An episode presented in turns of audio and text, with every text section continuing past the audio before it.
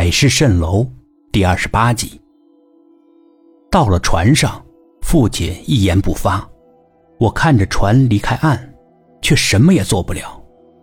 老爸又停在那个地方，他熄了火，他打开一瓶酒开始喝起来。他邀请我一起来，我毫不犹豫的拒绝了。他也不再劝我，他自顾自的喝。五十年前，我父亲告诉我。他有个宝贝要传给我，然后呢，他就去世。我的反应跟你现在一样，我不吭声。我也是强烈的反对。我爸爸又说，但我父亲非常的平静，他说，这是命中注定的事情，没办法拒绝。我说话了，为啥没办法拒绝？为什么这么没人性？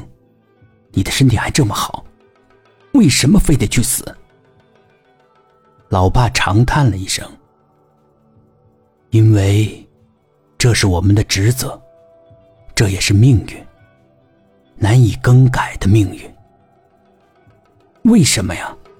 难道我们的命运都是写好的剧本，都预定的清清楚楚吗？没想到，老爸点点头。不错，就是写好的剧本。我瞪大眼睛，老爸苦笑了一下。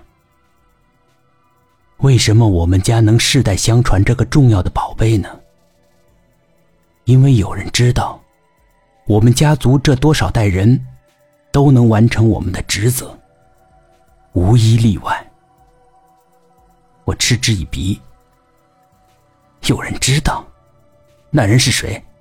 什么人能知道我们家族有多少代的事？那么，他该能活多大岁数呢？老爸笑了一下。来自未来的人，我懵了。什么？来自未来的人？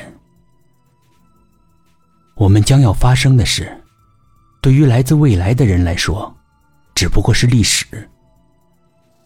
我更懵了。来自未来的人大概知道，我们这个家族的每一代都会忠实的完成自己的使命，所以才把那个宝贝交给我们保管。我因此也早就知道，我一定会有个儿子，而我这个儿子也一定能传承那个宝贝。我停了一会儿，没有说话。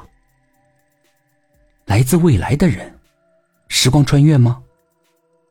不错，是时光穿越。时光穿越，或者时光旅行，还真的存在。老爸笑了一下，看来是真的存在。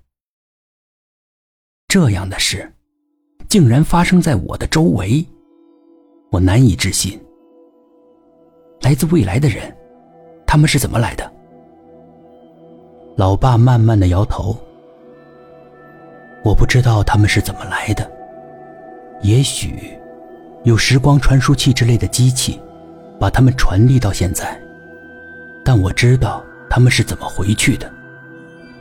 怎么回去的？老爸回答的非常简洁。通过我们。我很震惊。通过我们？怎么通过我们？通过我们，借助我们的宝贝，他们才能再度回到未来。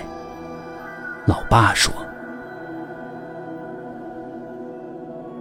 本集故事播讲完毕，点击上方的订阅，订阅不迷路。”